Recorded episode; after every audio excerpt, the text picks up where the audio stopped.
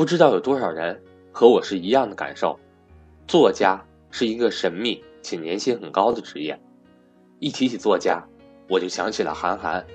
作为看着韩寒的书长大的我来说，真的很羡慕他的文字功底。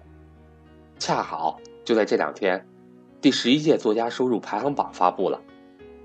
在这份榜单中，我们不仅能够知道作家的收入排名，也能够通过赵老师的解读。明白为什么他们能够有这么高的收入，同时，也希望让大家更好的明白主动收入的含义。我是班主任韩登海，格局正式课程采用正式课程知识点录播加 YY 语音重点知识点精讲加 YY 语音每期带来新知识点的方式进行学习，支持学员随报随学，欢迎想学习的伙伴找我报名参加。我的手机和微信为。幺三八幺零三二六四四二。这两天，每年一度作家榜发布了，这属于是第十一届作家榜。这次呢，有两个榜单，一个是传统作家，第二个呢叫网络作家。我给大家解读一下这两个榜单，我希望给大家有所启发。作家榜呢，排名第一的。也是我一直比较喜欢的一个人物啊，比较这个崇拜的一个人物啊，还是郑渊洁，就是我们的童话大王，今年已经六十二岁了。郑渊洁二零一六年就去年的版税啊，三千万人民币。我给我格局的学员都说过，当你们面临着面对着生涯发展的各种问题的时候，你们去看一看郑渊洁的发展历程，他个人的成长历程。我相信对你选未来的行业、选择职业方向等等都有所启发的。那排名第二的呢是杨红樱，也是一位写青少年儿童文学的，今年五十五岁了，版税收入是两千五百五十万。大家要知道啊，他们每年的收入都这么高。往下还有很多啊，包括畅销书作家，什么大兵的呀，什么刘同啊、郭敬明啊、张嘉译啊等等等等，各位啊，年收入光那个卖书的收入超过上千万的。这里面我看到一个人，我觉得特别有意思啊，就是当年明月，就是明朝那些事儿的作者。明朝那些事这些书最火的时候是零二年、零三年、零四年刚出来的时候，大家想想都过了十几年了啊！人家今年才三十八岁，人家每年的版税收入到今年了还有八百万，各位，大家想一想，推出一个好的作品，一个好的产品，是多么有长期的畅销性啊！我很喜欢这个当年明月，我也很喜欢这本书，叫《明朝那些事儿》。这个作者呢，三十八岁，大家看也比较年轻哈。结果人家版税收入十多年以后了啊，最近他没有出新的书，对不对？就是当年写的明朝那些事儿，这么优秀的一个作品，现在的这个还有八百万的版税收入呢。然后呢，还有很多，包括我们的《盗墓笔记》的什么南派三叔啦，等等等等啊，各位。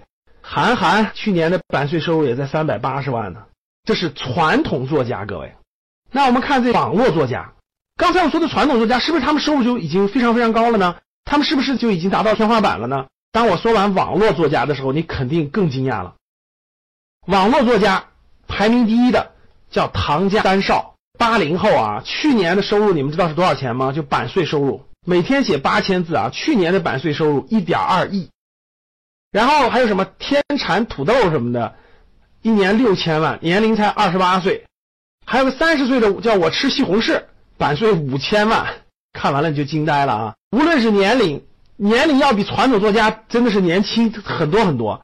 传统作家榜很多人都是五十多岁的、五六十岁的，这边基本都是三十岁左右的。然后呢，从收入来看啊，网络作家榜的前二十名的收入都超过一千万。我很多都不了解啊，他们都是写网络小说的，我不看哈。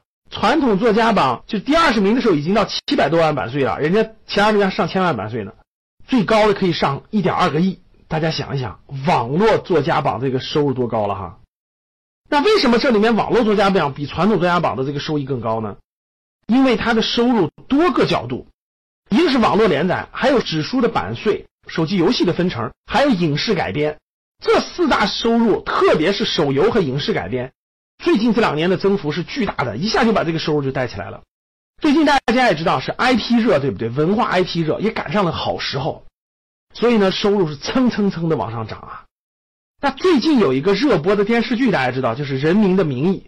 这个编剧叫周梅森，他去年的版税收入一千四百万，大家可想而知，你能推出一个好的作品，你的价值是很高的。好，我们解读了作家榜，我想给大家交流几点心得。第一个，我们最近这些年呢，经济比较浮躁，现在我们身边大量的人赚钱都是靠这些金融产品，炒房、炒股、炒地皮、炒黄金等等等等。其实大家永远不要忘记，那些是靠天吃饭，那些不可能做到稳健、逐步提高，并且收入是你可以掌控的。一定不要放弃你的主动收入，像这些网络作家榜上他们一样，他们通过自己的努力，通过自己的写作。让自己的产品满足社会大众的需求，大家花几十块钱、几块钱看书、打游戏、看电影的时候，都给他们分享了版权版税，所以他们的收入都是靠主动收入得来，每年都在增加，每年都在增加。他们的收入其实才是我们探索自己主动收入的好的方向，打造出合适的产品，满足社会大众的需求，换得你应该获得的收入，这样的主动收入。不能放弃。优秀的作家们，他们的收入这么高，背后付出了巨大的艰辛，不是想象那么简单的。有本事你每天写八千字，你坚持一年看一看，你能不能坚持下来？如果你有足够的勇气、足够的悟性、足够的天赋、足够的灵感，你有这样的坚持，我相信你一定会探索出来属于你的那片天地，在那片天地当中发挥出你的优势。满足社会大众的需求，你一定会赚得盆满钵满。这样的主动收入才是我们应该花更多的时间、更多的精力去考虑的。主动收入加上被动收入，两者两条腿走路，你才会走得更稳健。所以，今天布这个小作业啊，希望大家回头百度里查一查郑渊洁的发展历程。他做了三十五年的童话，怎么坚持下来的？为什么能坚持下来？他其实是我的榜样之一。每年版税收入三千万，还在坚持写作。好了，各位，当你看到我所看到的世界，你将重新